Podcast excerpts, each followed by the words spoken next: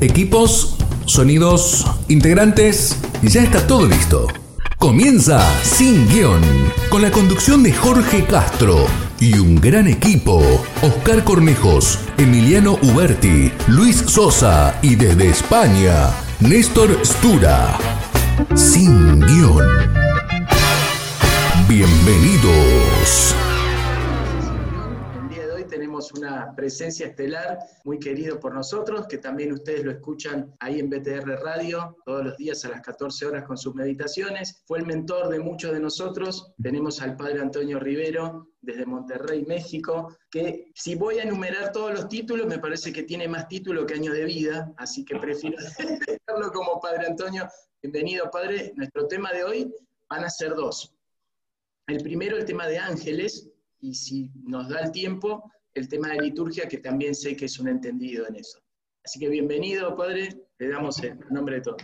Bueno, pues muchas gracias por esta invitación eh, a este grupazo de hombres y mujeres del Reino Christi, ahí de Betania, cuyo recuerdo es maravilloso. Tengo tantos recuerdos de mi paso por Buenos Aires, de mi entrega ahí a ustedes en la parroquia, en el Reino Christi. Así que saludo a los adolescentes, a los jóvenes, chicos y chicas, a los matrimonios, a los adultos, a todos quiero mandar un saludo, mi bendición desde, desde aquí, desde Monterrey.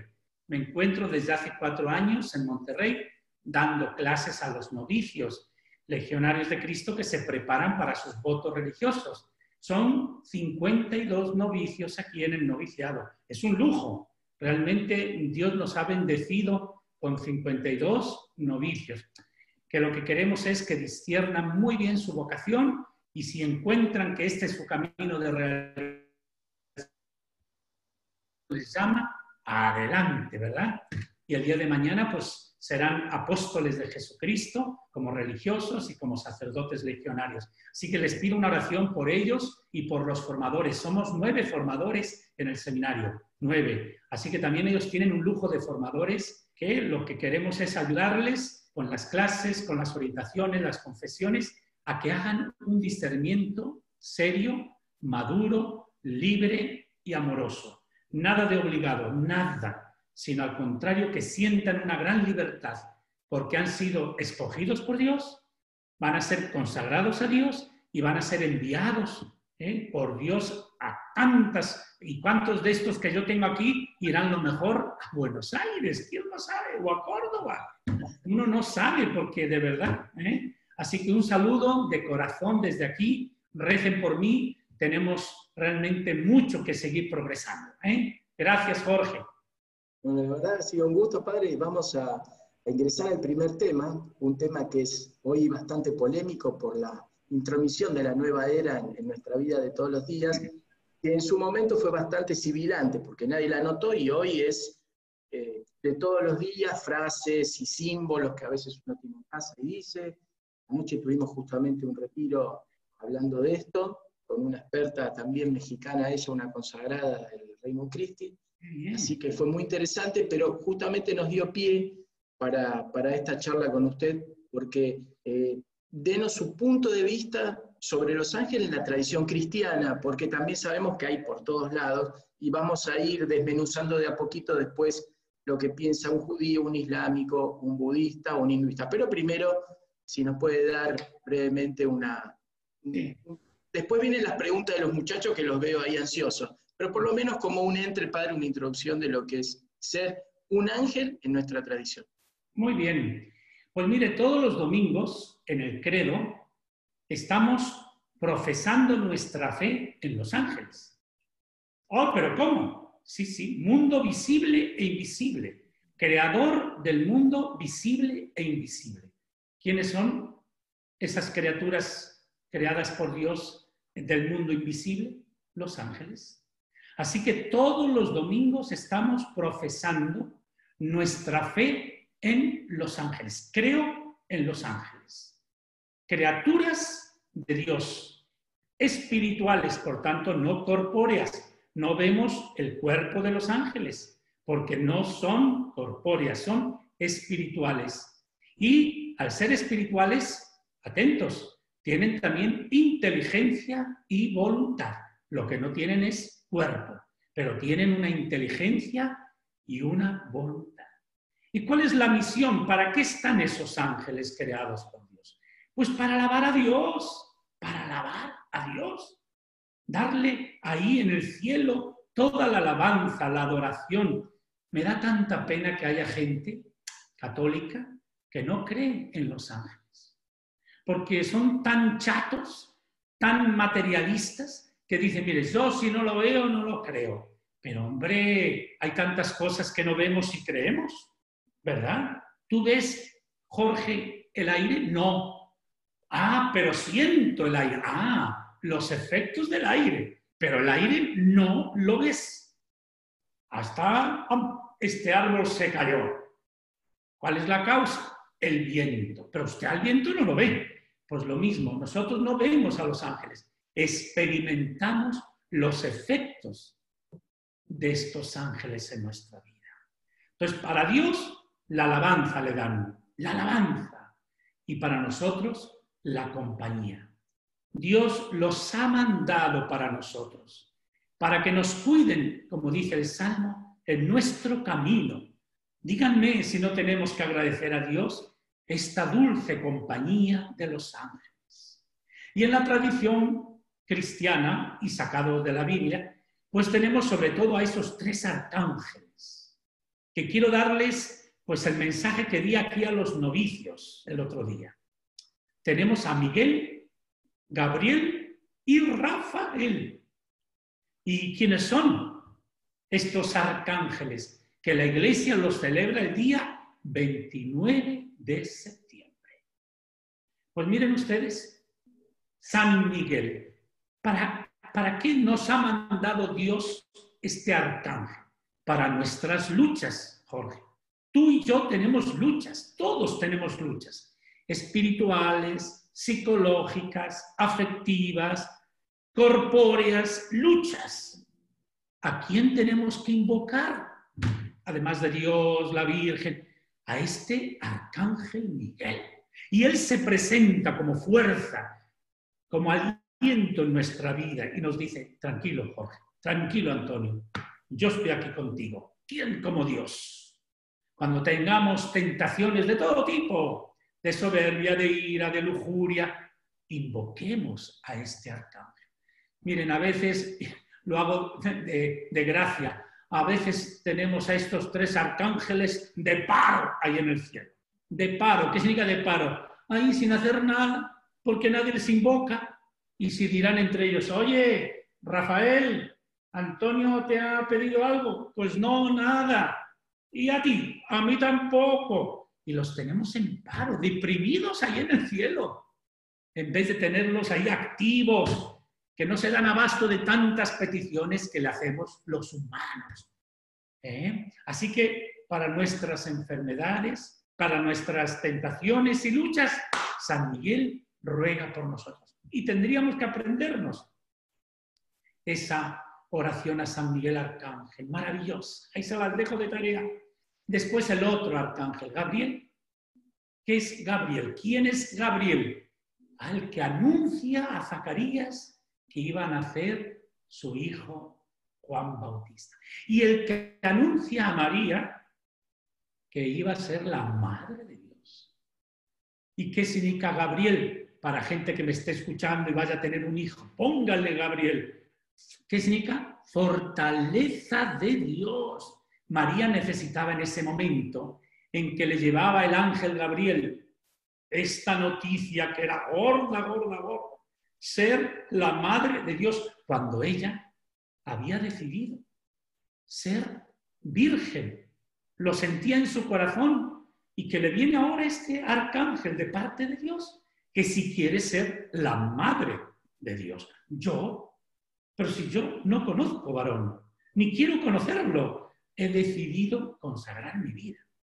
Ella necesitaba una gran fortaleza en ese momento y fue Gabriel quien le dio esa fortaleza para el sí, para el sí decisivo que dio María.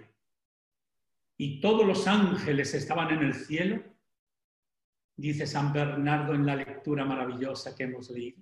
Todos en el cielo decían, María, María, di sí, ti sí. Todo el mundo está esperando tu sí. Sé fuerte. Y así fue. San Gabriel, el arcángel San Gabriel, le dio a María la fortaleza. Ahora apliquémoslo a nuestra vida. ¿Cuántas veces tenemos que hacer decisiones, no es cierto? Importantes. Que si esto o aquello, que si ese trabajo o aquello, que si irme aquí o allá, que si casarme con esta, con esta persona o con la otra. Y no tenemos, ay, no sé qué hacer. Pues invoca a San Gabriel. Y él te va a ayudar en los discernimientos, en las decisiones de tu vida, para ser fuertes. Cuando sientas la debilidad porque, ay, estoy muy indeciso, San Gabriel, ven en mi ayuda. Y Él se va a presentar y va a estar ahí, va a estar ahí, ayudándote, consolándote, animándote. Y después el tercero, hemos visto Miguel, Gabriel y ahora viene Rafael. ¿Saben qué libro sale Rafael? San Rafael. En Tobías, el hijo de Tobit. ¿Quién era Tobit? Un gran padre, buenísimo, un judío fidelísimo a la ley de Dios. Pero estaba ya enfermo y ciego y se le aparece San Rafael de camino. Fíjese, en nuestro camino también nos viene este gran compañero que es San Rafael. Y le animaba a Tobías, que estaba un poco triste por la situación de su padre. Y Rafael le dio pues una pomadita. Y le dijo, mira, te doy esto para que untes los ojos de tu padre. Y va a quedar sano. Y así fue. Le untó, papá, mira lo que te traigo. Y vio ya todo. El arcángel San Rafael es medicina de Dios para nosotros. Medicina. Grábense todos. San Miguel, ¿quién como Dios en la lucha? Ahí está él. Gabriel para las decisiones, fortaleza. Y ahora este, medicina de Dios. Y de nuevo apliquémoslo. ¿Quién de nosotros a veces no está enfermo. No está enferma tal vez la sensibilidad, la mente, el corazón, la afectividad. La tenemos enferma con odios, venganzas, la voluntad está débil, no quiere hacer nada, es un flojonazo esa persona. Oye, pues pide la medicina de Dios a través, a través de este arcángel, que son enviados por Dios para nosotros, criaturas humanas. Mira a ver cuáles son tus enfermedades. No solo las corpóreas, por ejemplo, ahora con todo el coronavirus, que es durísimo, se nos acaban de ir dos personas que eran para mí muy queridas, Mari Pérsico con su esposo Horacio Pérsico. Fue para mí un golpe muy duro, muy, muy duro. Bueno, pues a quién tenemos que pedir, rogar, interceder, gritar que nos traiga esta medicina también para nuestro cuerpo si estamos enfermos en el cuerpo. A San Rafael, al arcángel San Rafael. No los podemos, por favor, olvidar en nuestra vida. Es un pecado bien grave. Miren, yo ya llevo 34 años de cura, no nací ayer, ¿eh? Y estos oídos han escuchado mucho. Pues cuántas veces en la confesión no han venido penitentes diciendo, Padre, me acuso de que nunca estoy pues intercediendo, o sea, nunca estoy invocando a los arcángeles. Estos oídos no han escuchado eso. Y es un pecado. Nos lo pone, nos los, nos los da Dios y que nosotros, caso omiso, pecado de omisión. Padre, me acuso de que en este mes o en estos dos meses no he invocado a los arcángeles. Y los tengo ahí arrumbados. Terrible, ¿no? Porque yo, como les digo, vaya depresión que tienen algunos santos en el cielo y estos arcángeles, porque nosotros no les pedimos nada. Si están en el cielo para nosotros. Pues nada, nada de nada. 29, cada 29 de mes yo los recuerdo, cada 29 no solo en septiembre, cada 29 de mes, un recuerdo para los mis arcángeles, para que intercedan por mí, por mi familia, por mis amigos, por mis hermanos, por la legión, por la Iglesia, por el Papa, el Reino Christi. Mire, tantas intenciones que tenemos. Pero estamos, ay, que estoy no sé qué, ay, que no tengo trabajo, ay, que no sé. Oiga, ya mira para arriba. No estés solo mirándote el ombligo, sino mira hacia arriba. Las intenciones de la iglesia, del mundo, de, de tu familia, de tu comunidad, de tu sección del reino, ¿verdad? Y después, hace dos días, ¿a quién celebramos? Al ángel custodio. ¿Qué? ¿Lo tienes también dormidito? Así, amordazado. Porque ese, cuando nacimos, ya lo teníamos al lado.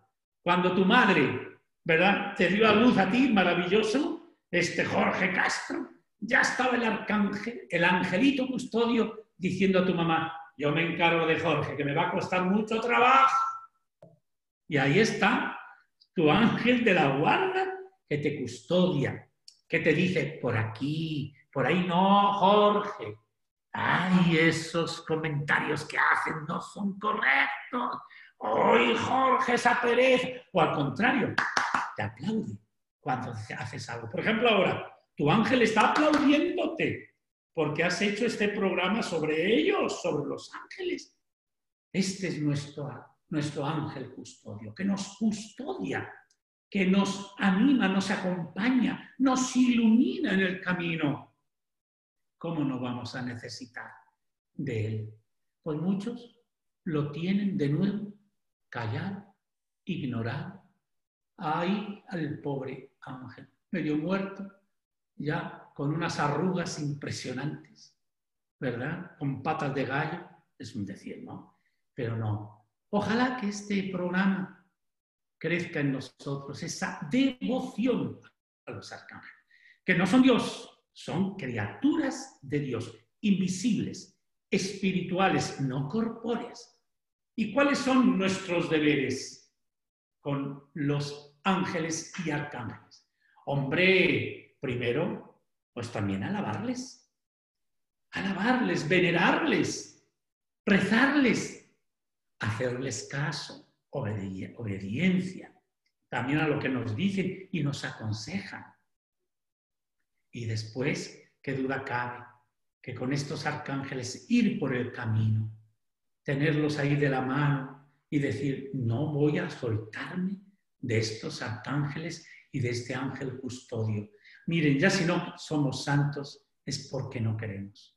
Dios nos ha dado todos los medios para ser santos, todos todos, medios espirituales, medios materiales, medios familiares. Pues entre los medios espirituales, además de los sacramentos, la Eucaristía, la confesión, la lectura de la Biblia, la devoción a María, la devoción a los santos, están la devoción a los arcángeles y a los ángeles. Ellos nos ayudan en nuestra tarea fundamental como cristianos bautizados, ser santos. Díganme si no necesitamos a estas criaturas que son los ángeles y arcángeles. Pues vean qué mensaje Jorge tan lindo para que vayamos pensando, reflexionando y analizando. Si hasta ahora no les he hecho mucho caso, pues ¿qué hago hacer? Comenzar. Y miren cómo otras sectas manipulan a los ángeles para lo suyo, que eso lo hablarás tú, porque yo no soy tan perito en eso, soy perito en lo mío. Pero qué bueno que tú te hayas puesto también todas esas, sectas y todas así que, manejan a los santos para su propio provecho. No, eso es indigno. Manipular a los ángeles para sus propios fines monetarios, pecuniarios, no, Señor. Yo me imagino que los arcángeles están bien disgustados con quienes abusan de ellos, ¿verdad? Pues así más o menos quería explicarte, Jorge, un poquito la tarea de estos arcángeles y ángel custodio. Esta introducción, Vamos a nuestro primer corte musical. Hoy tenemos temas que se refieren a los ángeles, de grupos que nunca habíamos pasado hasta este momento. El primero de todos, un clásico de Madonna de los años 80, Angel. Y enseguida volvemos con más sin guion.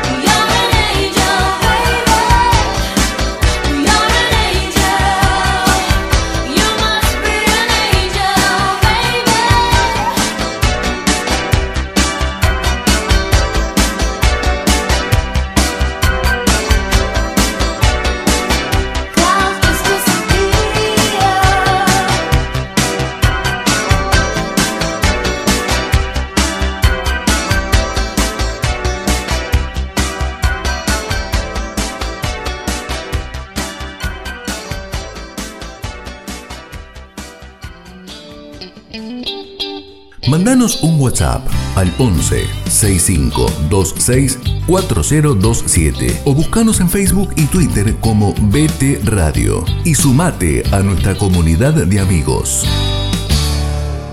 Tenía otro amigo, a Néstor, que él está en Murcia, en España. Hombre, qué bien. Felicidades, Néstor. Y ahora vienen la- las rondas de preguntas y demás, que no, no vamos a hacer acá un orden de precedencia en- por, por edad más que todo. O sea, empiezan los... acá tenemos, mire, abajo Néstor, el patriarca emérito, que ya, ya se tomó el buque Sí. a España, y Sí. Por edad. que es nuestro patriarca ahora de... Qué bueno, qué bueno. Me alegro. Un saludo. Ellos dos definen. Arranquen nomás, muchachos. Qué bueno. ¿Cómo se llama? ¿Cómo se llama? ¿Quién? Yo, Néstor. Néstor, muy bien. ¿Vives ahí en Buenos Aires? No, yo vivo en Murcia, en, Murcia, España. español. Sí, no, yo soy argentino, pero ya sé, sí, sí, estoy aquí. Ya es Estuve, de corazón. bueno, bastante. Me alegra mucho. Un saludo. ¿Usted de dónde es? Soy de, Ávila, de un pueblito de Ávila. Un Ah, conozco, co- conozco Ávila, una bellísima. Ávila es toda la provincia y tiene como capital Ávila, Ávila. Pero hay cantidad de pueblitos de 200 habitantes, 300, 400. Eh, El mío, 600 habitantes. Ni uno más, ni uno menos. Ese pueblo, de un pueblo llamado San Chidrián, que pasando de Madrid a Salamanca se tiene que pasar por mi pueblo, necesariamente. Lo único que ahora hay autopista y ya no se pasa por el medio de mi pueblo, sino por la autopista, pero se queda mi pueblo allá, ¡ah, San Chidrián! Ahí son. Y de ahí han salido cinco curas y dos monjas. Bien. ¿Qué te parece? De mi? ¡Oh! Eso es el 1%. Es una... Y ahora no sale nadie porque ya no hay hijos. ¿No? Hay hijos. Este es un problema en España. No tienen hijos las familias. Y si tienen uno, ¿cómo lo van a mandar al convento? Al seminario. Ni loco. No, es muy triste. Es muy triste. Te- es, es tema de otra charla, pero Esta charla, justamente están- estamos habl- hablando de eso. Ver qué pregunta tienes, Néstor. Eh, no, eh, cedo mi palabra, porque la verdad es que lo que tenía ya me lo ha aclarado también. Eh, Ahora sí me surge. Ánimo, pues. Jorgito, a ver qué otra, otra pregunta de estos hombres apóstoles. Sí, padre, yo quería preguntarle un poco por la jerarquía de los ángeles. Muy bien. Que si serafines, que si virtudes, yo te digo la verdad, nunca lo he entendido. Nunca. Yo sé que te- tiene que haber un orden, pero como no he estado en el cielo, amigo, ya cuando vayamos al cielo, ahí lo veremos todo. Pero yo me voy a los capitanes, que son los arcángeles, son más importantes que los ángeles. Les han encomendado una tarea mucho más fuerte y difícil los arcángeles. Pero después están los coros, están las virtudes. Yo eso no sabría. Yo cuando rezo ese prefacio, digo, Señor, no sé quiénes son, pero yo creo en ellos, ¿verdad? Y me voy a los más seguros, que son los arcángeles y los ángeles, ¿verdad? Y los demás, digo, qué bueno que existan, pero es tan difícil dar a entender esto hoy a la gente. Virtudes, coros angélicos. Mire, si se ríen de los arcángeles y de los ángeles, el hablar de serafines y todo eso, se van a reír más. ¿no? Entonces, yo la verdad no sabría. Tal vez Jorge sabe un poquito de todo esto. Dígame, dígame por qué un querubín es gordo. Imaginen, querubines, serafines, quién sabe quiénes son todos esos, ¿verdad? Pero que Dios tiene una categoría, eso sí. Y que están en el cielo alabando a Dios, qué maravilla. Porque fue muy duro lo que pasó, porque eso sí lo, lo en, en teología. Cuando Dios Padre decidió que su Hijo eterno, el Verbo, el Hijo eterno, Dios Padre, Dios Hijo, Dios Espíritu Santo, la Santísima Trinidad que estaba en el cielo, feliz, contenta, y la humanidad estábamos mal por el pecado, Dios Padre se reúne con su Hijo y con el Espíritu Santo y dijo, tengo un gran plan para la humanidad, porque no quiero que nadie se pierda. ¿Y cuál fue? He pensado mandarte a ti, hijo mío, que eres la delicia mandarte a la tierra, hacerte hombre, tomar la naturaleza humana de una madre, que yo ya la tengo bien buscadita, no en Grecia ni en Roma, sino en un pueblito de 100 habitantes llamado Nazaret. Bueno, Padre, si esa es tu voluntad, aquí estoy. Y así sabemos lo de Jesús. Pero claro, tuvieron que dar después la noticia a los ángeles. La noticia de que el Hijo de Dios, el Verbo Eterno, consustancial al Padre, que se iba a venir a la tierra, que se iba a encarnar y hacerse hombre. Ahí estaban los ángeles, los querubines, los serafines, los coros. A ver, el aviso que les quería dar Dios Padre. Vénganse coros celestiales, serafines, querubines, ángeles y arcángeles, que tengo una noticia maravillosa que darles. Que mi Hijo eterno, mi Hijo Logos, palabra, va a ir a la tierra. Se va a encarnar, a hacerse hombre. Pero amigos, coros angélicos, serafines, querubines, arcángeles, pero no deja de ser Dios. ¿Qué? hombre y Dios. Comenzaron algunos ahí. No entendemos. Pues ¿para qué tienen ustedes la inteligencia, señores coros angélicos, arcángeles? Inteligencia la tienen. No necesitas tener un cuerpo para tener inteligencia. La inteligencia es un don espiritual ¿eh? que en nosotros está incorporada en nuestra naturaleza. Bueno, pues comenzaron no, espérense, no solamente que es Dios, sino que tienen que adorar a ese mi hijo encarnado. ¿Qué? Nosotros somos más importantes que los hombres. Y ya comenzó ahí el Lucifer, que era el más importante e inteligente de los ángeles. Comenzó a hacer su grupito. No podemos. Nosotros somos más importantes que los hombres adorar a ese hombre, no. Y así nos dicen que sucedió. Y entonces Dios Padre dijo, ustedes decidan. Y llegó Lucifer ante la presencia de Dios. Dios Padre, tengo algo que decirle. Sí, mi, mi ángel bueno y bello. No estamos dispuestos, no, adorar a un hombre cálmate, no es hombre solo, hombre Dios. No, no serviré a él, no te serviré. Imagínese lo que Dios Padre sufrió en ese momento. El escuchar el no te serviré de ese ángel bello, inteligentísimo, ¿así le pagamos a Dios? ¿Se lo merecía Dios eso? No. ¿Y qué hizo Dios? pues fuera de mi vista. Y ahí comenzó el infierno. Ahí fundó el infierno Luzbel, el ángel más bello e inteligente. ¿Por qué? Porque le faltó obediencia. Que la obediencia no es solamente para los hombres de carne y hueso, sino también para ángeles, arcángeles, querubines, serafines, virtudes. La obediencia es propia de la inteligencia y voluntad. Y este no quiso. No quiso. Así de simple. Y le fue pues de así, de la patada. Ni más ni menos. Y tristemente todavía estamos ahí. Y este demonio se convirtió de, luz en tiniebla. Y ahí está, haciéndonos la lucha todos los días. Este hombre, digo este hombre, este Lucifer.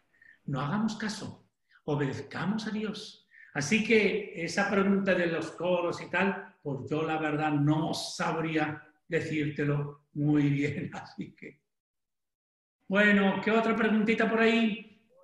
Eh, siguiendo con lo que usted decía, padre, me venía esto de Hebreos, ¿no? Creo que es, que dice, has hecho al hombre un poco inferior, un poco inferior a los ángeles, me traía esta, esta reflexión que estaba haciendo usted.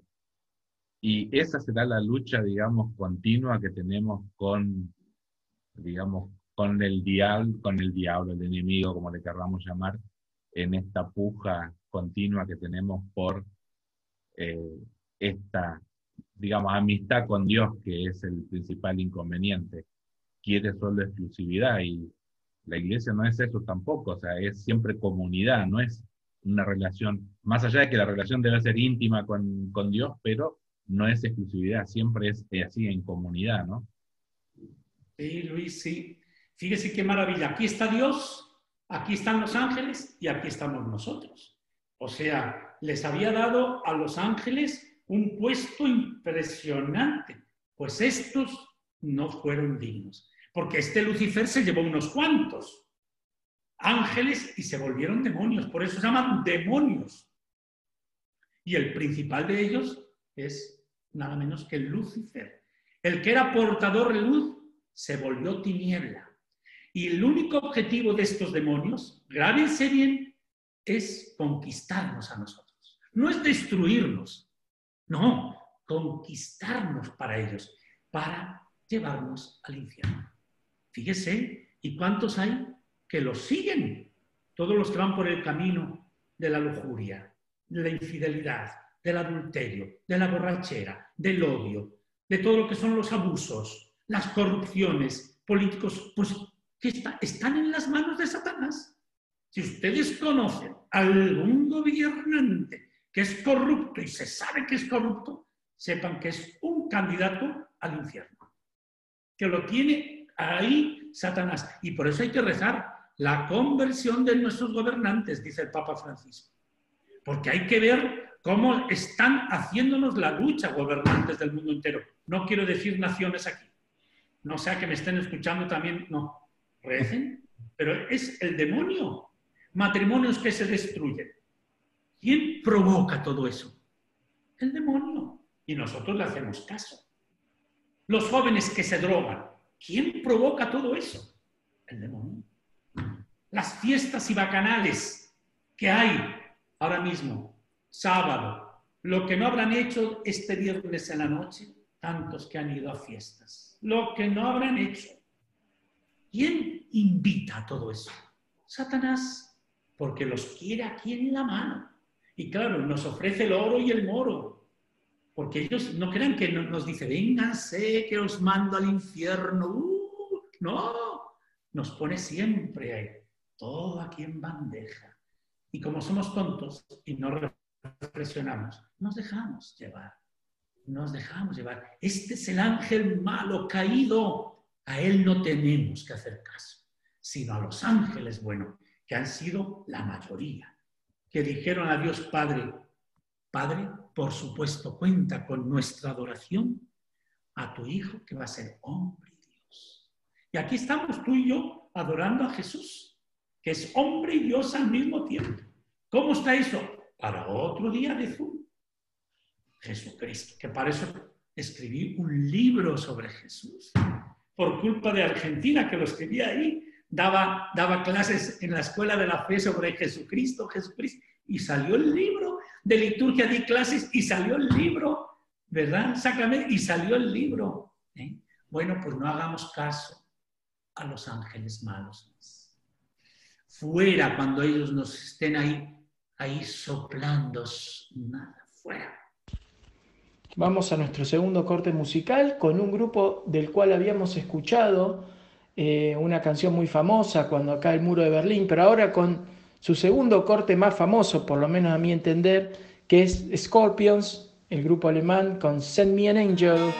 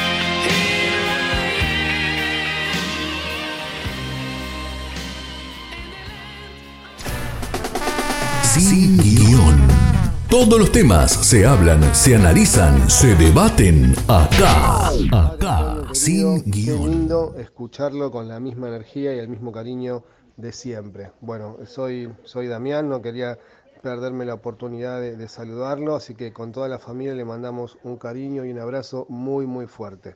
Y seguimos encomendando su vocación a Jesús y a la Virgen María todos los días. Mil gracias, Damián, qué gusto eh, oír tu voz, qué alegría, qué gozo. Pues un saludo aquí desde México. Les tengo mucho cariño a todos ustedes, me hicieron crecer muchísimo y amarles en Cristo Jesús. Así que mil gracias por todo. Saludo a tu esposa y a tus hijos y adelante con todo, ¿eh? Dios les bendiga. ¿Más preguntas? Padre, quería aprovechar, eh, primero, eh, usted habló de los tres... Emiliano, tan joven como siempre. Tus papás están siempre en mi WhatsApp, ¿eh? Están Sí, sí, lo siguen. Bueno, Mi mamá lo sigue mucho. Quería aprovechar porque usted habló de los tres arcángeles, entonces queríamos dedicarle este programa este, a gente que usted conoce, eh, que lleva nombres de esos arcángeles. Miguel Triviño y Miguel Sosa. Después para Gabriel, Gabriel Casanova, y creo que el hijo de Menestrina también se llamaba Gabriel, ¿no? Se llama Gabriel. y después para Rafael, para el hijo de Omar Meloni. Así que quiero dedicarle en nombre del equipo este programa para ellos. Usted habló también de la importancia, cómo a veces en el cielo están ahí aburridos este, los arcángeles porque no los nombramos. Yo tengo que ser sincero, o sea, yo al ángel de la guarda mío jamás le recé hasta que ingresé al movimiento Reino Christi y me dieron un manual. En el manual, en las oraciones de la noche, es la que después encima yo le trasladé a mi familia rezando Ángel de la Guarda, dulce compañía, no me desampares ni de noche ni de día, que me bendiga Dios Padre, Hijo y Espíritu Santo y que la Virgen Santa me proteja con su manto. De grande aprendí esto y veo que de grande yo sin querer se lo traspasé a mi hijo, a mi esposa. Y me parece que eso es lo que a mí me quedó e hice foco, ¿no? La importancia a veces nos quedamos en rezarle a Dios y a María y no aprovechamos unos intercesores que seguramente trabajan y mucho por nosotros. Así que le quería agradecer porque me ha quedado increíblemente claro. También le, agradecería si usted le puede decir, porque el equipo, este equipo que usted ve, me carga por los pelos. Si usted le puede avisar a los ángeles de ellos, de la guarda, acá lo saco a Oscar Cornejo, que no me carga, ¿no? Son los otros tres, ¿no? Así que agradecerle, padre, porque realmente me, ha encantado la charla. Muchas gracias. Emiliano, qué bueno. Y si hay que enseñar a los papás, a todos los papás que me están escuchando, enseñen esta devoción a los ángeles, enseñen esta devoción al ángel de la guarda, que realmente también es hermosísimo. Y qué, qué, qué bonito ya desde niño que sepa aprender el Padre Nuestro, la de María, el Gloria, la Salve y también el ángel de la guarda. Por supuesto. Así que venga a aprender y los que no saben, comienzan ya desde hoy esta devoción, porque tienen una palanca en el cielo los arcángeles, que ni se imaginan. Si San Cucufate la tiene muy importante allá en el cielo, que no sé quién es, es un decir, pues imagínate los arcángeles. No, hombre, comencemos desde hoy la devoción fuerte a los arcángeles. Primero, a San Miguel cuando sintamos luchas de todo tipo. A San Gabriel cuando necesitemos decisiones. Nuestro sí fuerte, no nuestro sí con bemoles, sino nuestro sí sostenido, sí. ¿A quién? Gabriel. Y después nuestras enfermedades que tenemos del alma, del cuerpo, de la psique, a San Rafael. Así que hoy hemos aprendido mucho todo esto. Ánimo. ¿Qué otra pregunta por ahí? Sí, eh, ahora sí tengo una, padre, soy Néstor. No sé si me perdí algo en los primeros minutos que a veces la tecnología se opone a nuestros deseos que, y tuve que, reiniciar la computadora. Pero hay una cosa que a mí me eh, llamó la atención justamente anoche leyendo un poco acerca de los ángeles, las categorías, etc. Y la primera categoría que usted mencionó de los serafines, querubines, lo que yo leí es como que Dios los creó para que lo alabaran. Y creo que algo de eso usted dijo. Y digo, ¿por qué necesita Dios Supremo alguien que lo alabe? Exacto. que lo alabemos nosotros por lo que lo tenemos, está todo bien, pero... Muy buena pregunta, Néstor. Dios no necesita para ser mejor que le alabemos. No, Dios es santísimo, infinitísimo, sapientísimo. No necesita de nuestra alabanza para ser el mejor y subir. Es que somos nosotros, al alabarle, los que crecemos en sensibilidad espiritual, en piedad, en fe, en confianza. Por tanto, esas oraciones que damos a estos arcángeles y a Dios, estos arcángeles que dan a Dios es para nosotros. Entonces, cuando esos arcángeles adoran a Dios, es para beneficio nuestro, porque esos son mensajeros para nosotros. Esos arcángeles ya están viendo a Dios cara a cara, ya son felices, pero cuando alaban es diciéndole a Dios Padre, ahí te encargo a Néstor, ahí te encargo a Jorge, ahí te encargo a Emiliano, ahí te encargo a Luis, ahí te encargo al Padre Antonio. Así que siempre que ellos alaban a Dios, no es que Dios necesite de la alabanza, simplemente todo lo que ellos hacen es para nuestro provecho espiritual. Siempre es para los provechos espiritual del hombre, no de las cucarachas, ni de las vacas, ni de los elefantes, que también los respeta Dios. El hombre es la criatura más perfecta de la creación, después de los arcángeles y ángeles. El hombre lo ha hecho poco inferior, milímetro inferior a los ángeles. Díganme si no es para agradecer a Dios, alabar a Dios como humanos por todo lo que nos ha hecho y darnos este regalazo de los arcángeles y ángeles para nuestra vida. Quería hacer dos preguntas en una. ¿Por qué piensa usted que en un mundo tan secular y tan proagnóstico, hoy se le da tanta importancia a los ángeles y no a Dios, ¿no? Como si fuera... Yo creo que se confunde algo por el tema de extraterrestres y ángeles, pero eso me gustaría que usted lo diga. Y después es una pregunta también que en mis comienzos siempre me hacía, Usted sabe que en el Oriente hay una tradición zoroastriana que decía que había dos principios, bien y mal, el de Miurgo, en donde se decía que Dios y el diablo eran hermanos.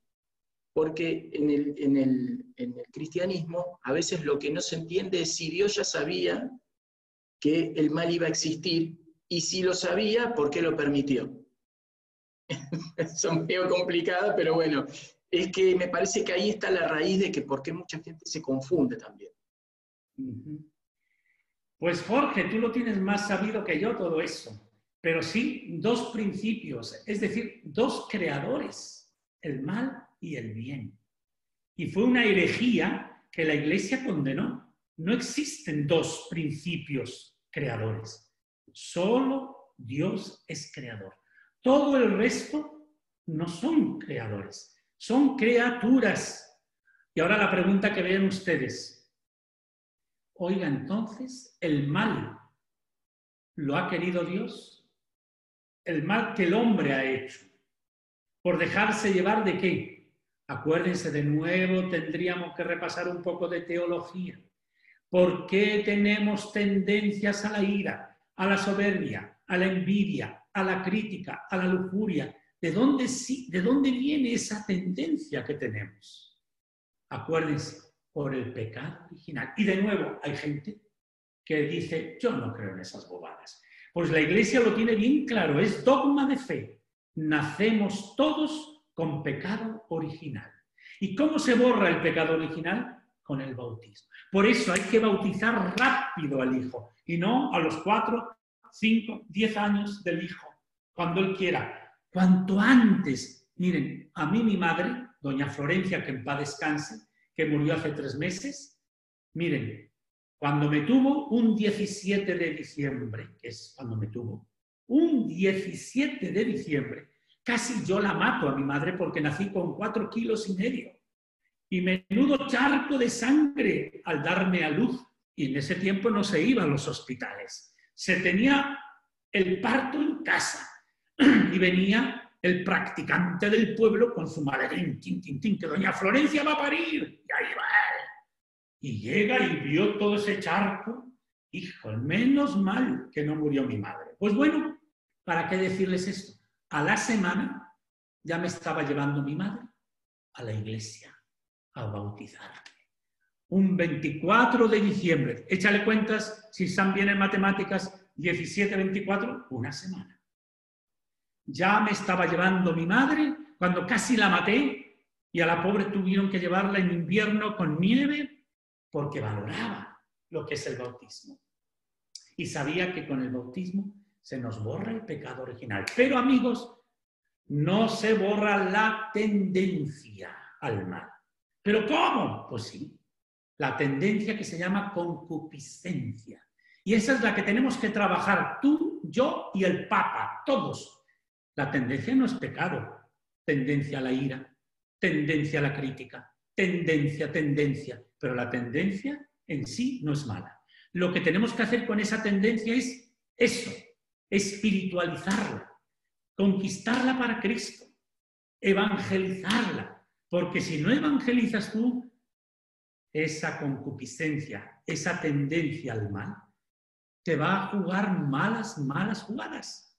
Por eso tenemos que evangelizar esas tendencias malas. Pero qué maravilla, qué maravilla realmente poder decir, así yo tengo también mi parte, tengo que trabajar mis tendencias para ser santo, para ser santo. Así que más o menos, eh, no me acuerdo si era la pregunta esta, si he contestado un poquito, ¿eh? porque no sé si, se quedó algo, alguna pregunta, a ver, ¿eh? porque nos fuimos aquí a lo del bautismo, la tendencia, etcétera. ¿Cuál era más o menos la pregunta? ¿Quedó alguna preguntita por ahí? Quieren muchachos hacer una pregunta de ángeles porque así aprovechamos el padre unos minutitos que le quedan por el tema de liturgia. Si tiene alguna una pregunta más sobre ángeles. Padre, yo tengo una más de ángeles. A ver. Hay una tendencia ahora que se reza por los ángeles caídos, ¿no? Para ver si se pueden redimir. ¿No hay posibilidad de redención? ¿El infierno es eterno? Una vez que ha bajado alguien al infierno, que de hecho no sabemos qué hombres y mujeres están, lo que sí sabemos es que Satanás está. Ese es un hecho. Y con Satanás otros demonios. Los puedes llamar el demonio de la soberbia, que sería Lucifer, el demonio de la ira, el demonio de la lujuria, el demonio de la gula, el demonio... Esos sí están en el infierno. Si no, pregunten a mi parienta Santa Teresa de Ávila.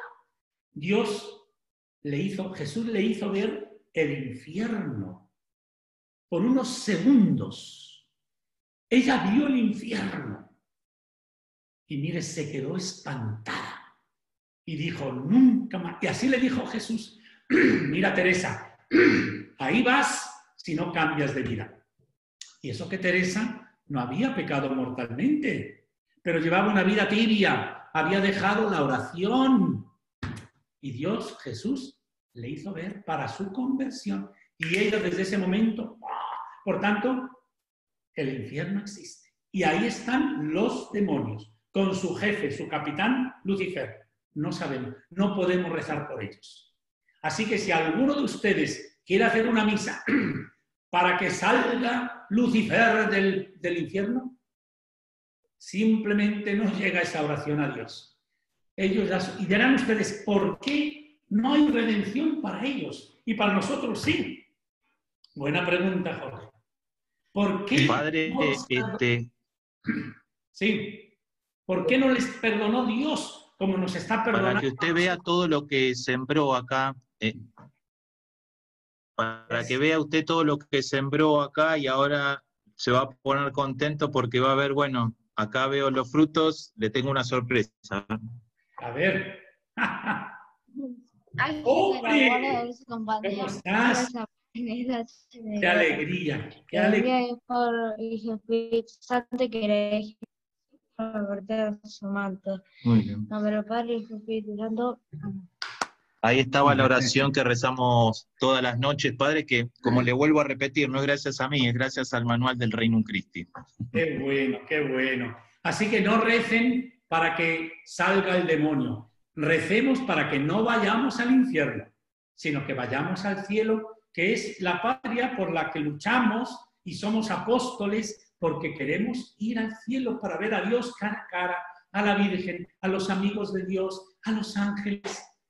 Pero nunca, nunca hagamos caso a Satanás, que lo que quiere es hacernos perder nuestra alma. Ese es el objetivo de Satanás, el objetivo. Así que ha sido todo un gustazo estar con ustedes, mis grandes amigos que me hicieron crecer mucho ahí, ¿eh? porque fue era la primera vez que yo tenía apostolado con laicos. Siempre había tenido apostolado con, con novicios, con religiosos, etc. Y llego a Buenos Aires familias, jóvenes, chicos, chicas, adolescentes, enfermos y ancianitos. Fue una experiencia hermosísima. Y este corazón salió así, pero bien dilatado. Por eso agradezco esos 12 años que viví, no que estuve, que viví en Buenos Aires. Y gracias a ustedes que me hicieron madurar como hombre, como religioso y como sacerdote. Vamos a nuestro tercer corte musical en esta pequeña pausa en el tema de ángeles y vamos a escuchar un clásico de esta banda irlandesa de los años 80, 90 y actual, que es YouTube, cantando Angel of Harlem.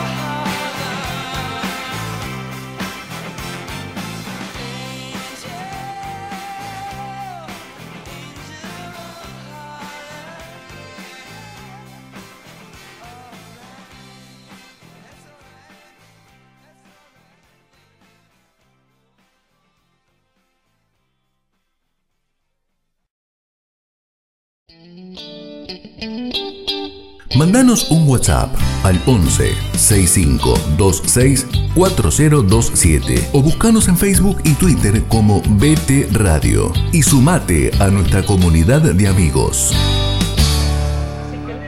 A ver qué, qué, qué cosa de liturgia. Néstor, no sé si te quedó alguna cosita de vuelta porque tu mano levantada.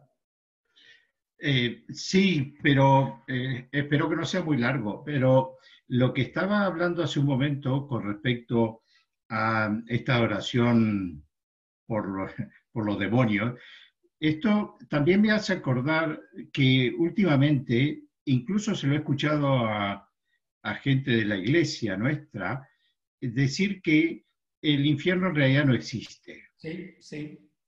Triste. Lamentablemente.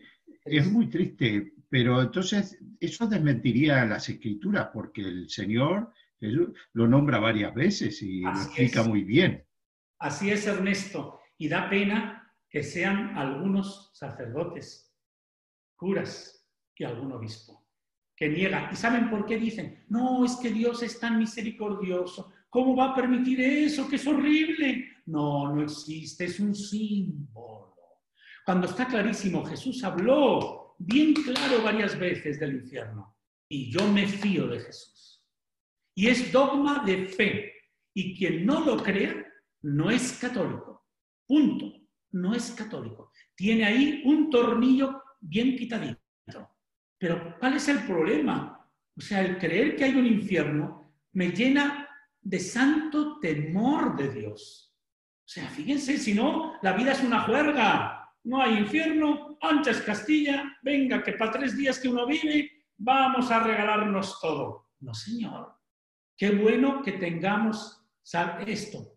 Hay infierno. Y van allá los que no quieran seguir a Dios. Los que pisoten la ley de Dios van derechos al infierno. Mientras tengamos arrepentimiento de los pecados, siempre Dios nos perdona. Pero cuando hemos dicho, ya no quiero, no quiero arrepentirme, pues mira, lo siento. Por más que Dios quiera salvarte, si tú no quieres, no te salvas. Y ahí vas, candidato al infierno. Que la iglesia nunca ha dicho que Judas, ni siquiera de Judas, ha dicho la iglesia que está en el infierno. Y eso que se ahorcó, pero ¿quién soy yo para decir que está en el infierno? Y si en el último segundo le ha dicho a Jesús, perdóname, pues está perdonado. Eso sí, un buen purgatorio, que sería otro tema para otro día. El purgatorio todo lo tenemos, tú y yo y el Papa, todos pasaremos, también la madre, la madre esta María de Teresa de Calcuta, también pasó, pero ella es santa. O sea, todos pasamos, pero amigos, con el infierno no se juega. No se juega porque es dogma de fe y lo creemos. Es una verdad eterna. Igual que existe el cielo, existe el infierno y el purgatorio y el juicio final.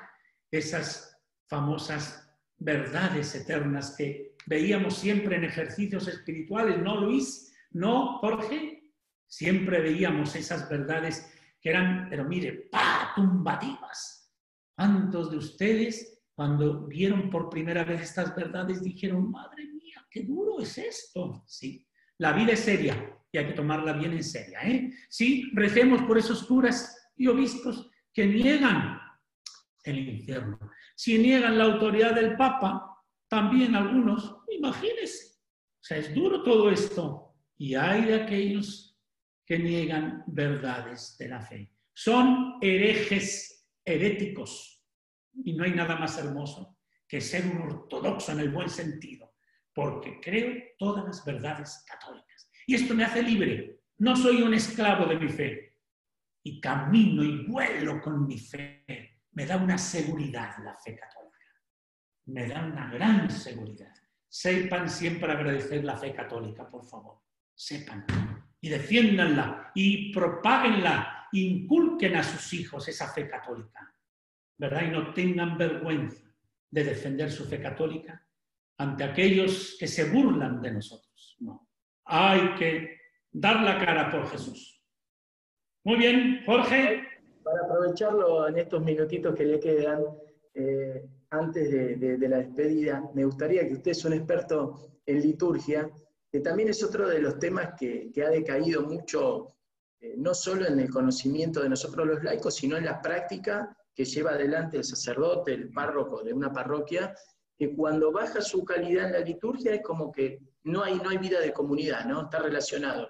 Y por supuesto de los abusos y demás cosas que a veces suena divertido, pero es bastante trágico. Y por ahí de sus comienzos, ¿no? Pues yo recuerdo que no, usted era, sabía de liturgia, obviamente, pero nos costó un poquito cantarlo. Así que, bueno, denos un pantallazo más o menos, padre, en los minutos que le quedan.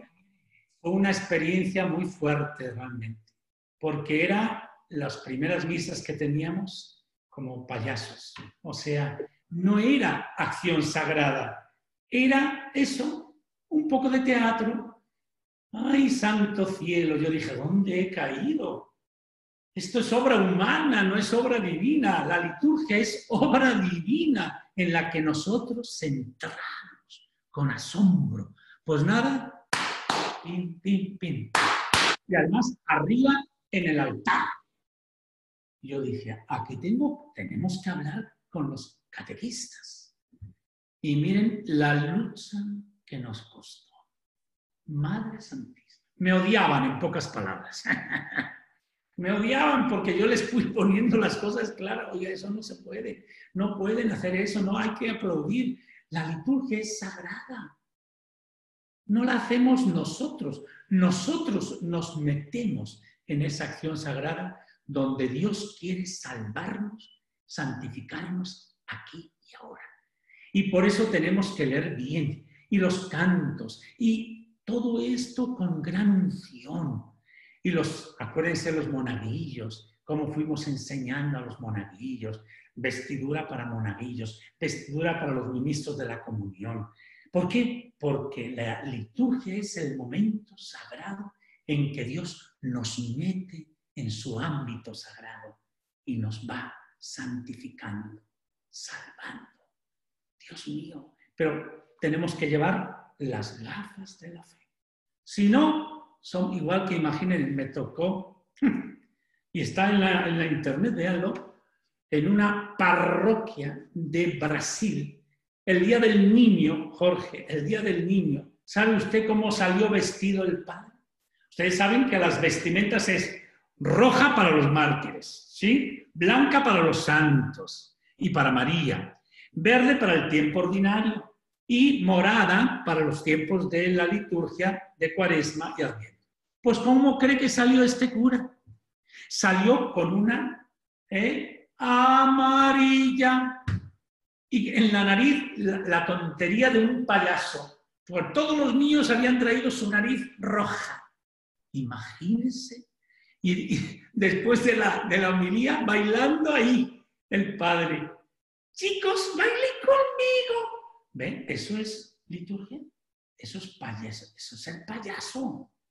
Esa misa la has profanado, querido Padre. Ay, pero qué simpático es el Padre Antonio. Nos hace reír tanto. Es que no, no estoy ahí para hacer reír, sino para meternos todo en, el, en lo sagrado.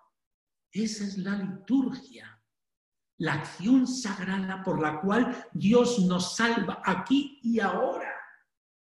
Y necesitamos esa gran fe, adoración, acción de gracia petición de, todo lo que necesitamos y pedirle perdón. Así que cuidadito, Jorge, si hay un sacerdote que ustedes conocen de alguna parroquia, con mucho respeto, no lo vayan ahí, eh, no, no, padre, quisiera hablar con usted en particular. No, no sé, padre, mire, pero me siento muy mal en su misa por esto, por esto. Tengo un poquito de, de estudio de lo que es la liturgia y veo cómo se ha banalizado la liturgia acá y cómo ha decaído. Y la gente que son sensibles y formados se decepcionan. Me decía, me decía uno de ustedes que fue de vacaciones a Uruguay. Me decía, padre, tuvimos que ir a misa. ¡Qué payasada de misa!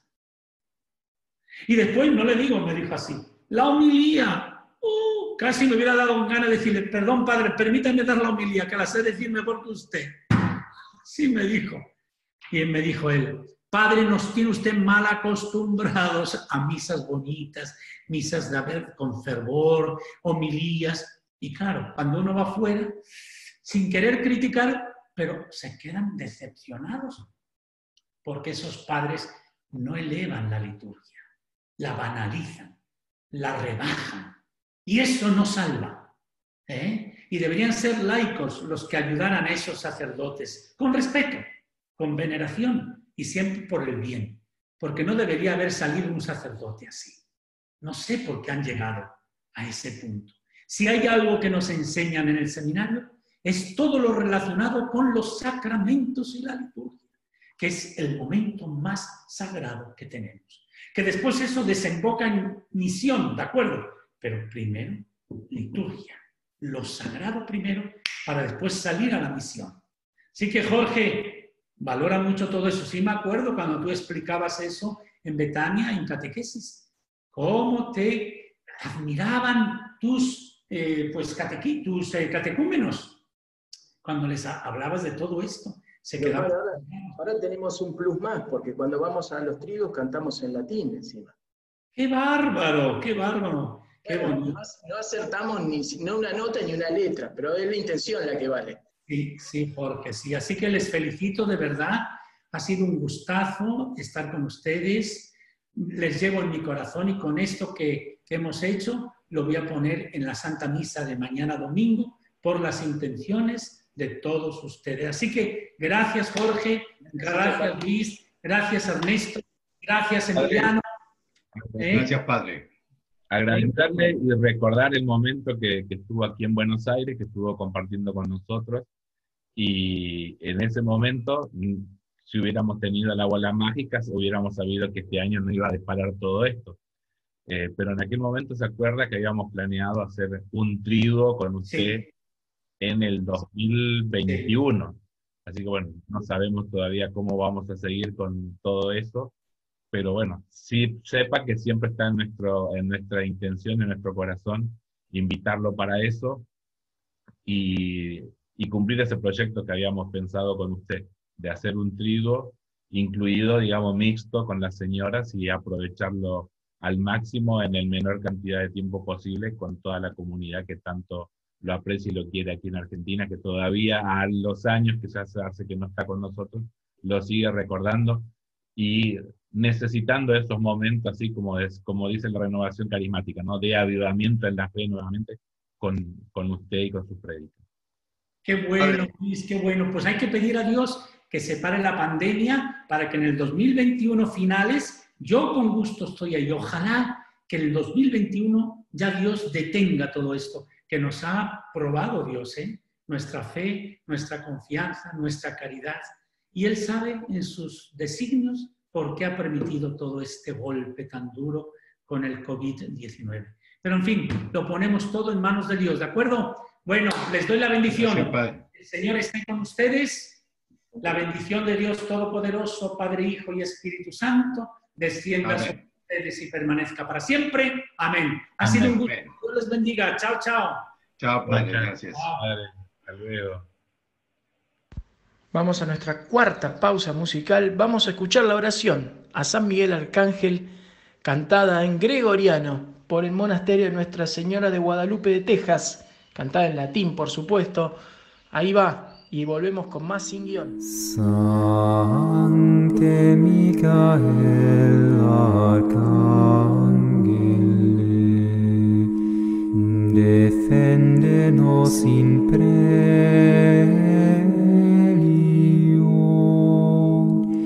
contra nequitia et insidias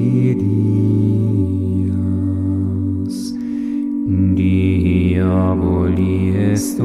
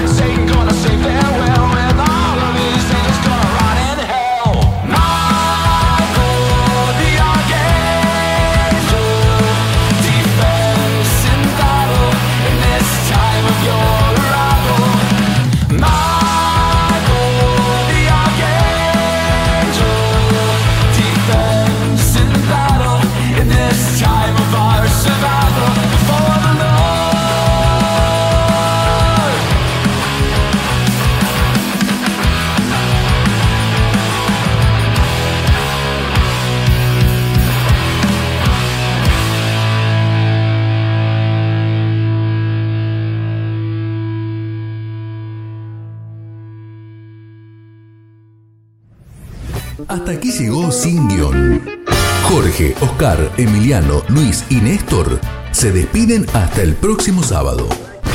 Hasta entonces. Como, eh, deportes en el recuerdo, ¿no? Es como volver para atrás. Fue, fue un momento, un momento muy lindo, además de una persona que sabe un montón. Al principio decíamos, Néstor, en, en la presentación, que casi tiene más títulos que años, padre y tiene ese fervor que, que, muchas veces cuando uno está ahí medio lo vuelve a levantar. Para retomar, porque hubo algunas cositas que obviamente porque teníamos una hora, prácticamente no hubo cortes, después los lo vamos a hacer posterior.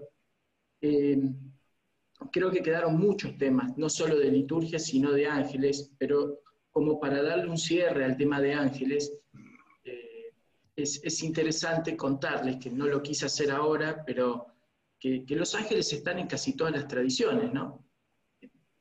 A ver, las orientales, tanto los budistas como los hindúes, tienen lo que llaman devas o bodhisattvas, pero esos son personas como nosotros que lograron una iluminación, no llegaron al nirvana y vuelven a la tierra para ayudar a la, gente. Pero en la tradición judía sí que son importantes.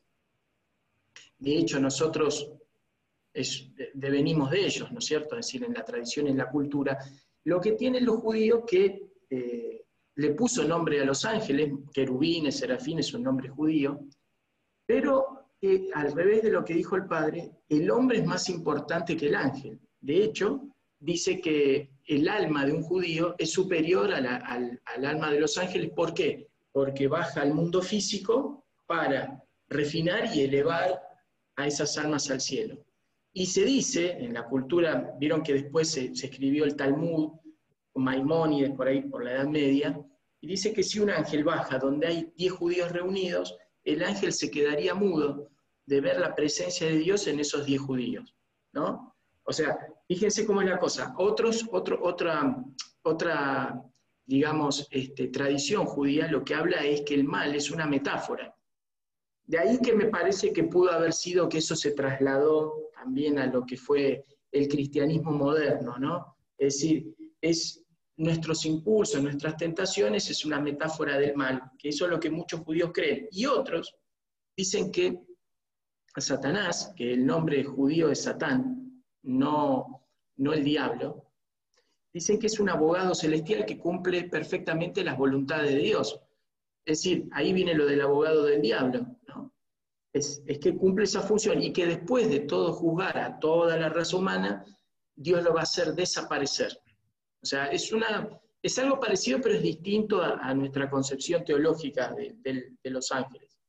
Y para darle un pantallazo, también en el Islam. Recuerden que en el Islam están los ángeles y los demonios, ¿no? Los ángeles y los jinn, que se dice que lo habrán visto por ahí en algunas películas, que son seres no son seres individuales como nosotros los pensamos, sino que son manifestaciones de Allah. ¿Sí? Que es como Dios es bueno, tenemos un ángel bueno. Dios quiere cuidar la naturaleza, desarrolla un ángel de la naturaleza. Y constantemente Dios los está eh, eh, creando y destruyendo al mismo tiempo, para que no se pierda ese, impulso original. Después tenemos eh, lo que se llama, tenemos el ángel Rakib y el ángel Atid, ¿Se acuerdan? Vieron que los dibujitos generalmente, o en las películas, ¿no? Un ángel bueno, un ángel malo. Bueno, uno está a la derecha, uno a la izquierda, y uno escribe cosas y el otro escribe cosas y le susurra al hombre, ¿no? Lo que tiene que hacer y lo que no tiene que hacer. Eh, lo que ellos ven, los islámicos ven en el, en el mundo de los ángeles, es que el ángel se revela, en cierto sentido, porque le da mucha bronca tener que postrarse ante el hombre, ante Adán, ¿no? El primer hombre le da mucha bronca y no entienden cómo Dios, que eh, el, universo, tanto todos los planos físicos y, espirituales eran perfectos, ¿por qué ingresa el desorden y por qué tienen que adorar ese desorden? ¿no? ¿Por qué tienen que darle pleistesía al desorden? En este caso al hombre.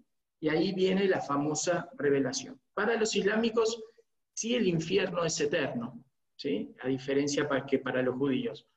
Después tenemos ángeles que rezan en las tumbas, ¿no? Y eh, hay una diferencia, al, diablo se lo llama Malik, Malik. Y también que la Trinidad de ángeles no es Miguel, Rafael y, Gabriel.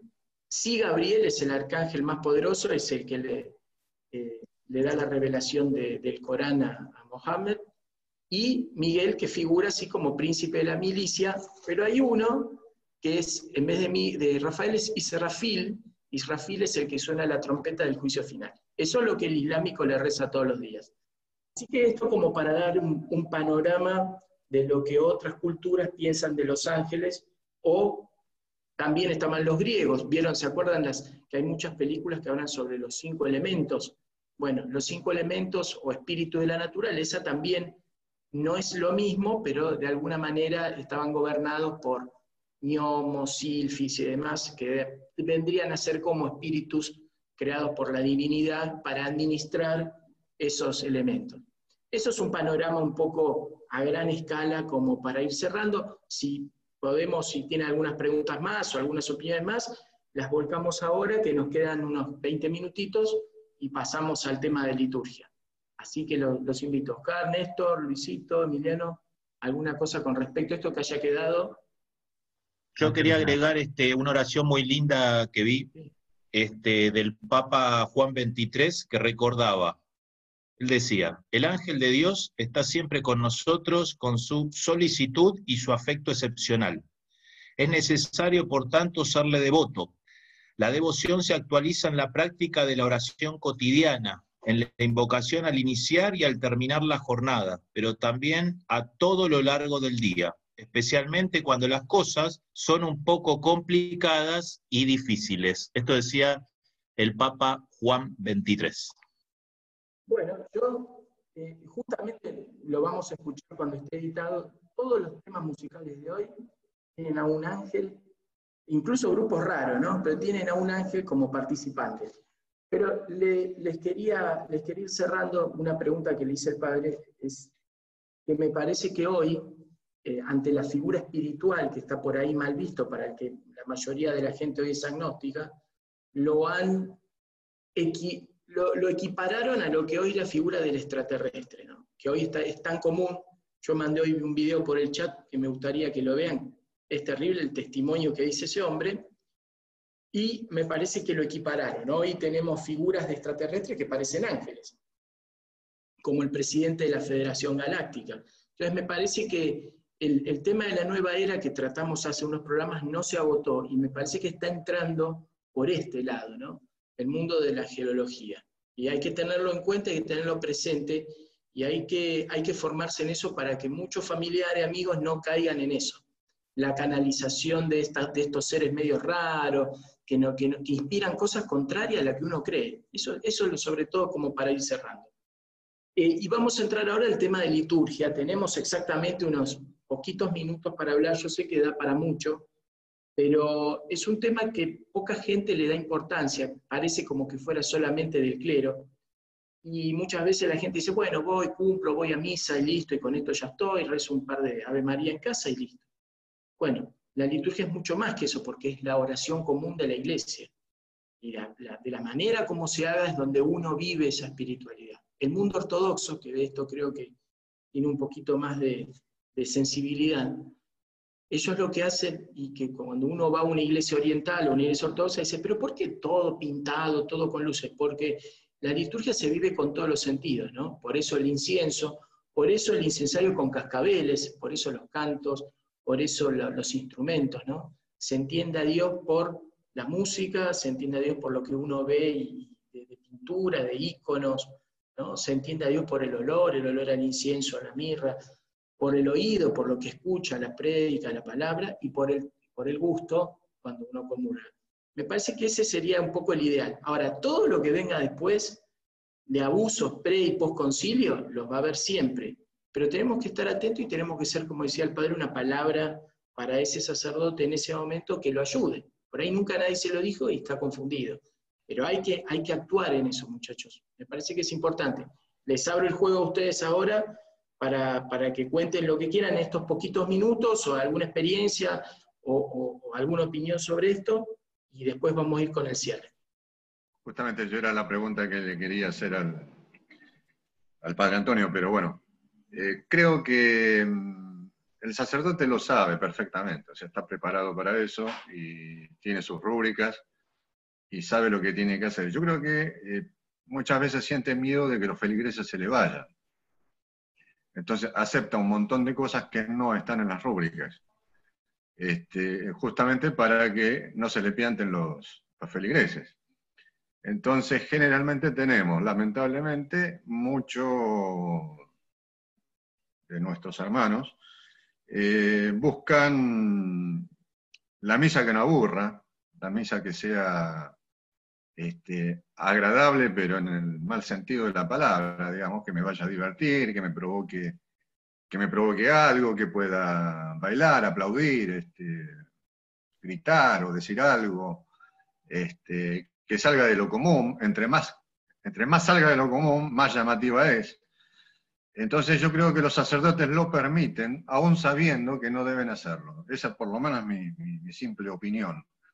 Porque no puedo entender que un sacerdote no esté preparado en la liturgia, que no haya leído las rúbricas, porque la tiene ahí las rúbricas. Ahí tiene en su misal, en su leccionario, lo que tiene que hacer y lo que debe hacer. El resto, el resto es permitido por él. O sea, pero porque supongo yo que este, lo adapta a lo que la gente va buscando. Hemos escuchado millones de veces, me gusta más esta parroquia que aquella, porque el cura es divertido, porque el cura hace chistes. Este, lo escucho en la parroquia y no hay como las misas del padre Rivero. Este, se fue y me fui a otra. Yo lo he escuchado. Entonces, ¿qué estamos buscando? ¿Al hombre que da el discurso o estamos buscando a Dios? Y ahí es, ahí es un tema, ahí es un tema. O sea, idolatrar a esa persona que está dando la misa es un problema. Porque luego, una vez que esa persona no está, no te hallas en ningún lugar y no encontrás lo que necesitas buscar. Este, esa era mi simple opinión al respecto. también voy más por la misma por el mismo lugar donde va Oscar, de tener en claro a qué vamos, ¿no? A, a las parroquias, que siempre uno tiene que tener en claro esto de que va por Cristo, que es el centro de toda la celebración litúrgica.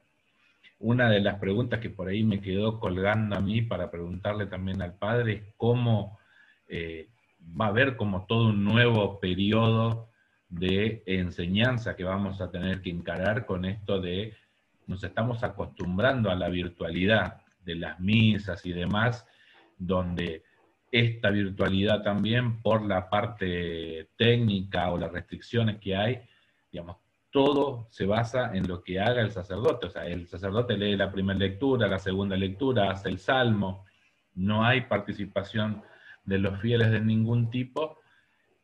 Y hay también adaptaciones, aunque ya ahora con el nuevo protocolo estamos volviendo a las celebraciones litúrgicas, el protocolo, digamos, se ha adaptado a la liturgia también, o sea, hay cosas que hay que ir entendiendo, digamos.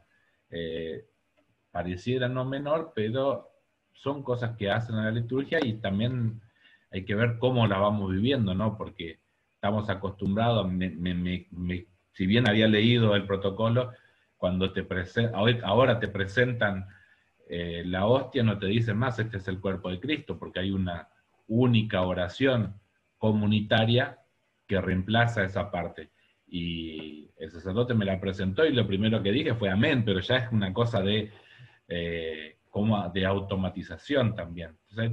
y eso a veces me, me, pone en esta disyuntiva, ¿no? De hasta qué punto lo estoy viviendo conscientemente lo que estoy haciendo es solo un acto reflejo, todo lo que hago, de estar ahí, en este momento siempre hago esto, y lo llevo a esto de que ahora en muchas celebraciones escucho después de sigue el Padre Nuestro y se dice el amén, que, algo que en la liturgia no se dice porque se corta una parte de la, de la oración que continúa hacia el Padre Nuestro, no se dice el amén, sino que continúa con la otra parte de la oración que se termina con ese amén que viene después de, esa oración, digamos, de liberación que hace el sacerdote al final de, esa plegaria. Eh, a ver, pero lo que pasa que tenía algo en la cabeza y mm, es que eh, han tratado dos cosas diferentes. Una es lo que está ocurriendo ahora con el tema de bueno, gracias a Dios acá ya no con las misas virtuales, eh, hace ya tiempo que, gracias a Dios, podemos asistir a misa. Comento que en esa misa, eh, indudablemente, como sí comulgamos, la, la rutina es exactamente igual que la anterior, salvo por el hecho de que hay que acercarse con el barbijo puesto, eh, no se puede comulgar en la boca, se debe comulgar en la mano y eh, se dice el amén como siempre y después te bajas el barbijo, se, se introduce, la, introduce la hostia, el cuerpo de Cristo en la boca y, y salís. Pero esas cosas, gracias a Dios, no han cambiado. Y lo único que ha cambiado, que también es medio local, se lo comenté al párroco, es que no nos estamos dando el saludo de la paz. Pero es que no nos estamos dando el saludo de la paz ni siquiera de lejos. Nosotros estuvimos en Galicia este verano, no, no, nada del codo, simplemente un saludo, basta y sobra. Entonces, estuvimos en Galicia y en Galicia, en las misas en Galicia, decía, bueno, ahora podemos darnos el saludo de la paz y uno se agachaba y decía, la paz sea contigo, la paz sea contigo y se acabó el tema. Es decir, es tan sencillo como eso. No hay que hacer mucho revuelo. Y entonces se lo comenté al, al párroco mío para que eh, para ver si lo implantaba. Me dijo que lo iba a estudiar. Entonces, eh, sí, ahora me acuerdo, una cosa que eh, siempre me preocupé en mi vida y solamente una cosa, una sola vez no lo cumplí. Yo siempre he ido a misa a mi parroquia. Me he preocupado, yo me he mudado no sé cuántas, 16, 18 veces, una cosa. Eh, me he preocupado por saber mi casa a qué parroquia correspondía y a esa parroquia yo iba a misa. Y siempre me he ofrecido en esa parroquia a colaborar con lo que fuera.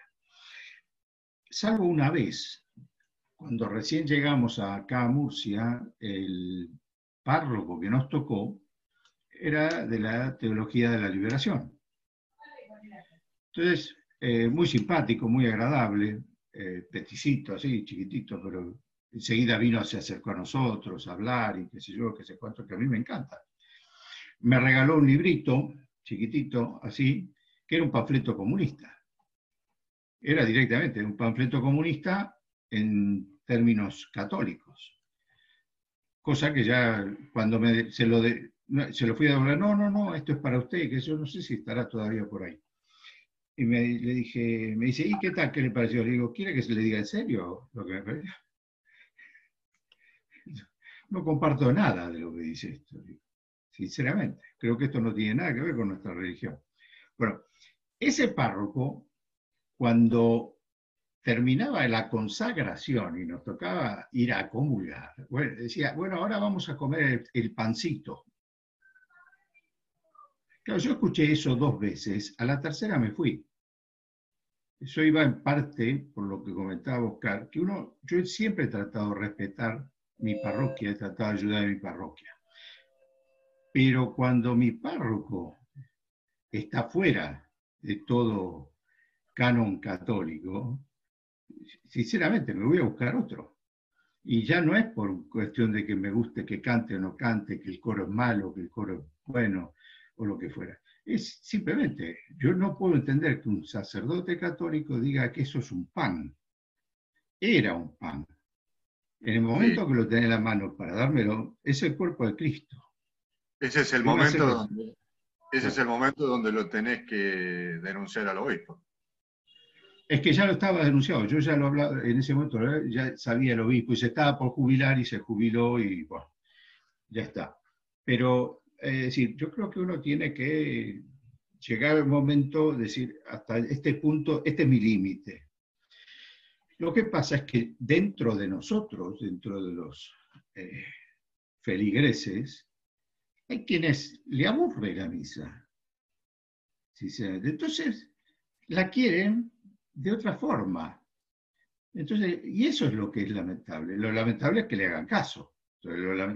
Yo, es llego a conseguirlo, porque lo vi hace muchos años, hace 15 o 20 años, hay un video en televisión, en internet, de una misa, no sé si en Estados Unidos, pero una misa católica.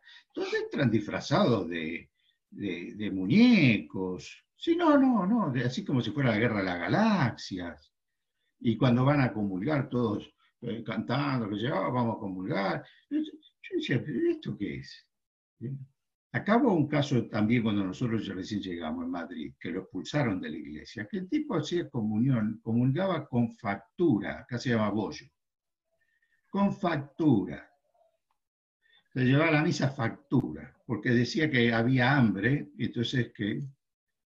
Entonces, comulgaba un bollo, voy a decir algo gracioso, una bola de fraile. Lo expulsaron. La Iglesia Católica lo advirtió, le advirtió varios años, varios, advirtió hasta que llegó un momento en que dijo, "Puf, afuera. La liturgia para mí, el Padre Antonio, que yo nunca lo había escuchado, la primera vez que lo escucho, lo dijo claramente. Es decir, lo más importante para mí de la, liturgia católica, por lo menos la romana, es que sea siempre igual, o por lo menos parecida. Que yo vaya a Kuala Lumpur o a donde se me a ver una misa y no puedo entender el idioma, pero sé lo que está haciendo y sé lo que está pasando. Y cuando yo voy a comulgar, es exactamente lo mismo que si comulgara mi parroquia, porque es el mismo cuerpo de Cristo. Ahora, si en el medio hicieron todo un- una ronda y qué sé yo, yo ya no sé si ese es el cuerpo de Cristo. Eh, Ya perdió para mí ese, ese halo mágico que tiene eh, la consagración y todo lo que detrás. Por eso es tan, fundamental que la, la liturgia se respete.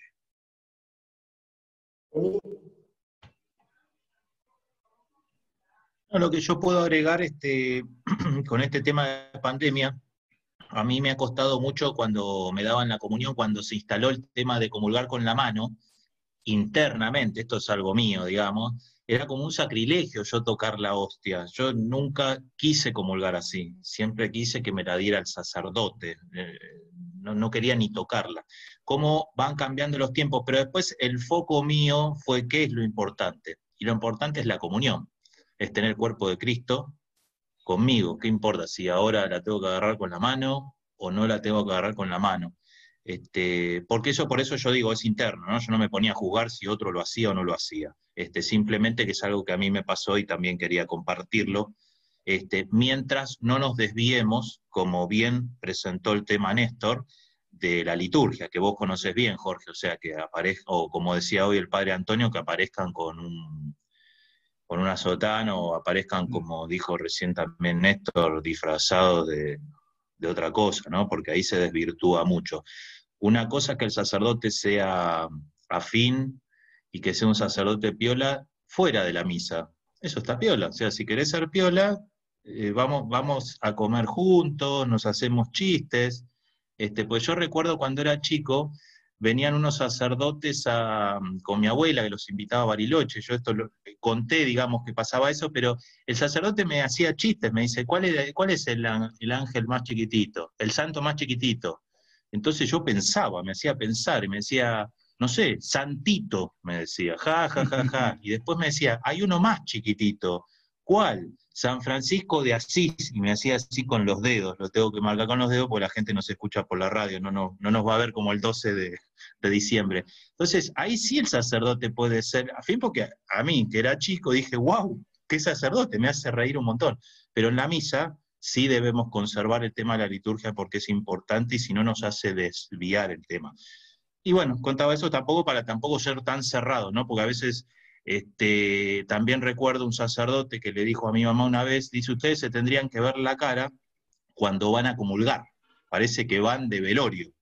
Entonces también es importante esto, sí, voy serio porque lo voy a recibir a Cristo, pero voy con alegría. Porque si no también a veces somos muy serios, muy cerrados y parecemos medio recalcitrantes, ¿no? Por eso marqué varios ejemplos como para decir que el cura sea piola fuera, fuera de la misa, que seamos serios, que no nos desviemos de la liturgia y que también haya gente, como la hubo acá en Betania, que acompañe a los sacerdotes con, eh, diciéndoles bien, mire padre, hoy no, hoy toca el morado, hoy toca el rojo, padre, eso también es muy importante.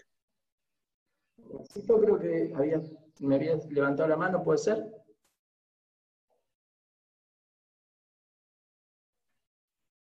No, yo quería... Sí, sí, Oscar.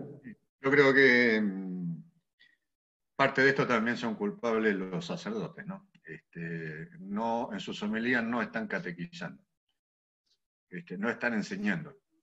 Es como que el fiel viene y ya está preparado para, para que yo le dé las homilías que corresponden. Y, y bueno, a veces se centran en, en otros problemas. No es el caso puntual de nuestra parroquia, pero sí en otras eh, donde la homilía por ahí se centra ya más a temas sociales, políticos, eh, y, no se da específicamente la catequesis del Evangelio y la catequesis de la doctrina de la Iglesia. Entonces, eso es importante. Al no darla, la gente asuma que, o sea, el sacerdote asuma que sabe, pero en realidad mucha gente no sabe y no está preparada. Entonces, creo que, que debemos volver a, volver a las fuentes donde el sacerdote realmente catequizaba en la, misa. Y tenía esos 20 minutos o 15 minutos o media hora de, homilía, que era una homilía catequística y que estaba dada hacia el fiel para poder, este, este, bueno, darle la palabra, explicársela. Este, en muchos casos asumen que también la persona entendió la lectura, ¿sí? o quedó en lo que le llegó, y a veces no es tan así porque se la tiene que explicar bien. Este, y a veces no están bien preparados tampoco, eso también me he dado cuenta. Este, tampoco están bien preparados. Entonces, todo un tema en nuestra, en nuestra este, iglesia. Eh, hay muchas cosas para, para ver. Eh, independientemente si el tipo es aburrido o no, si la da bien o no, si es simpático, si es agradable, bueno, creo que esos minutos valiosos, esos 15, 20, 25 minutos valiosos de la homilía, deben ser para catequizar, siempre tiene que catequizar, siempre tiene que estar, este, aunque lo sepamos, aunque nos aburramos, porque muchos de los que vamos, este, por ahí lo sabemos, pero no está mal recordarnos permanentemente este, las cosas de Dios. Totalmente de acuerdo. Y le, os cuento otra anécdota, porque al fin y al cabo, eh, la segunda parroquia a la que yo fui cuando llegué a, Murcia, es decir, cuando me fui de, de, mi parroquia, fui a otra, que el cura realmente era una maravilla. Este, pero tuve que, yo me hice cargo de la, del grupo de liturgia, que éramos los que preparábamos las liturgias semanales, etcétera, las fiestas. Y eh, tuvimos que llamar la atención porque, claro, era una iglesia más o menos nueva, que estaba casi siempre en construcción, vivía en construcción. Ahora hace años que no voy a visitarla, estar, supongo que estará terminada ya. Pero... Entonces, el cura tenía la manía de que en la humillía comentaba los problemas económicos de, de la parroquia. Entonces decía, bueno, lo que pasa es que necesitamos juntar dinero para esto, para otro. Y un día vino a liturgia y, padre, quiero hablarle de algo que, delante de todo lo que estamos, digo, mire, me parece que no es el momento. Usted tiene todo el derecho a hablarnos cuando vamos a misa, pero creo que tiene otro momento, cuando termina la, misa, cuando hace los anuncios parroquiales, coméntelo y nos quedamos. Pídale a la gente quedarse cinco minutos más y me comente pero nosotros estamos buscando la, la humilía, su palabra, su, eh, su, entendimiento de la palabra de Dios, y no, no qué es lo que pasa si necesita dinero o no necesita dinero. Eh, y se quedó pensando, me dice, tiene toda la razón del mundo. No lo dijo nunca más, nunca más.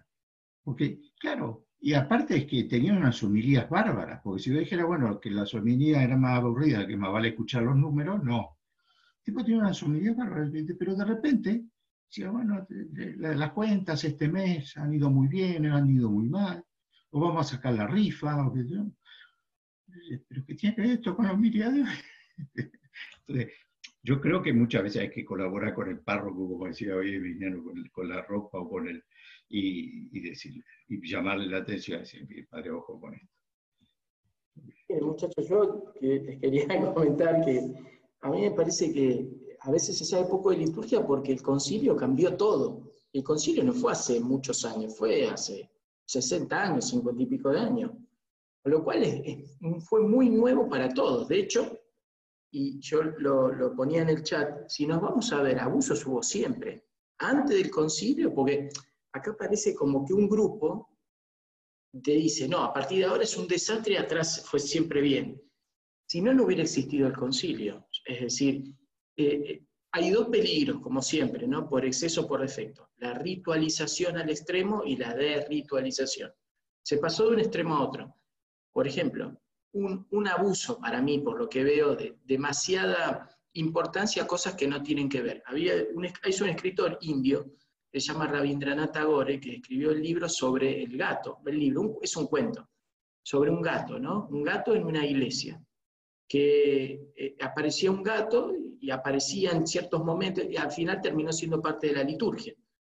Es decir, eso es lo que pasaba, me parece, antes. Ustedes saben que existían, cuando se movía el, Papa, existía la silla gestatoria. Usted, pensemos en, en Jesús, en la iglesia primitiva, a ver si esto alguna vez lo leímos en Hechos los Apóstoles o en los Evangelios. Se llevaba el Papa en una silla gestatoria, tenía una triple corona en la cabeza y había cuatro tipos al lado con unas eh, plumas de avestruz abanicándolo.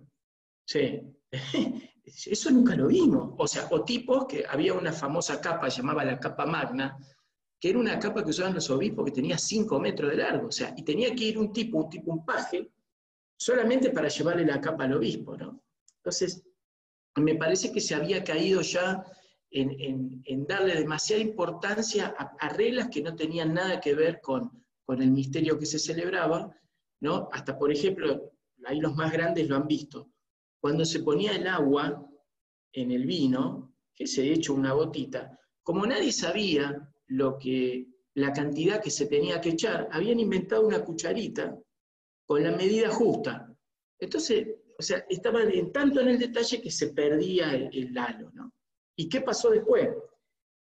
Todo lo contrario, dijeron, bueno, esto ya estamos agobiados, bueno, pasemos al otro extremo. Yo, por ejemplo, he ido a una, misa en Córdoba, en, Villa General Belgrano, en donde la, la, asistenta del cura leía el Evangelio y daba la homilía. Y el cura dice, no, se, no le llame la atención porque esta es la iglesia que se viene y la bendición la daba la secretaria, el sacristán, el cura, de arriba del altar a todo el mundo por igual.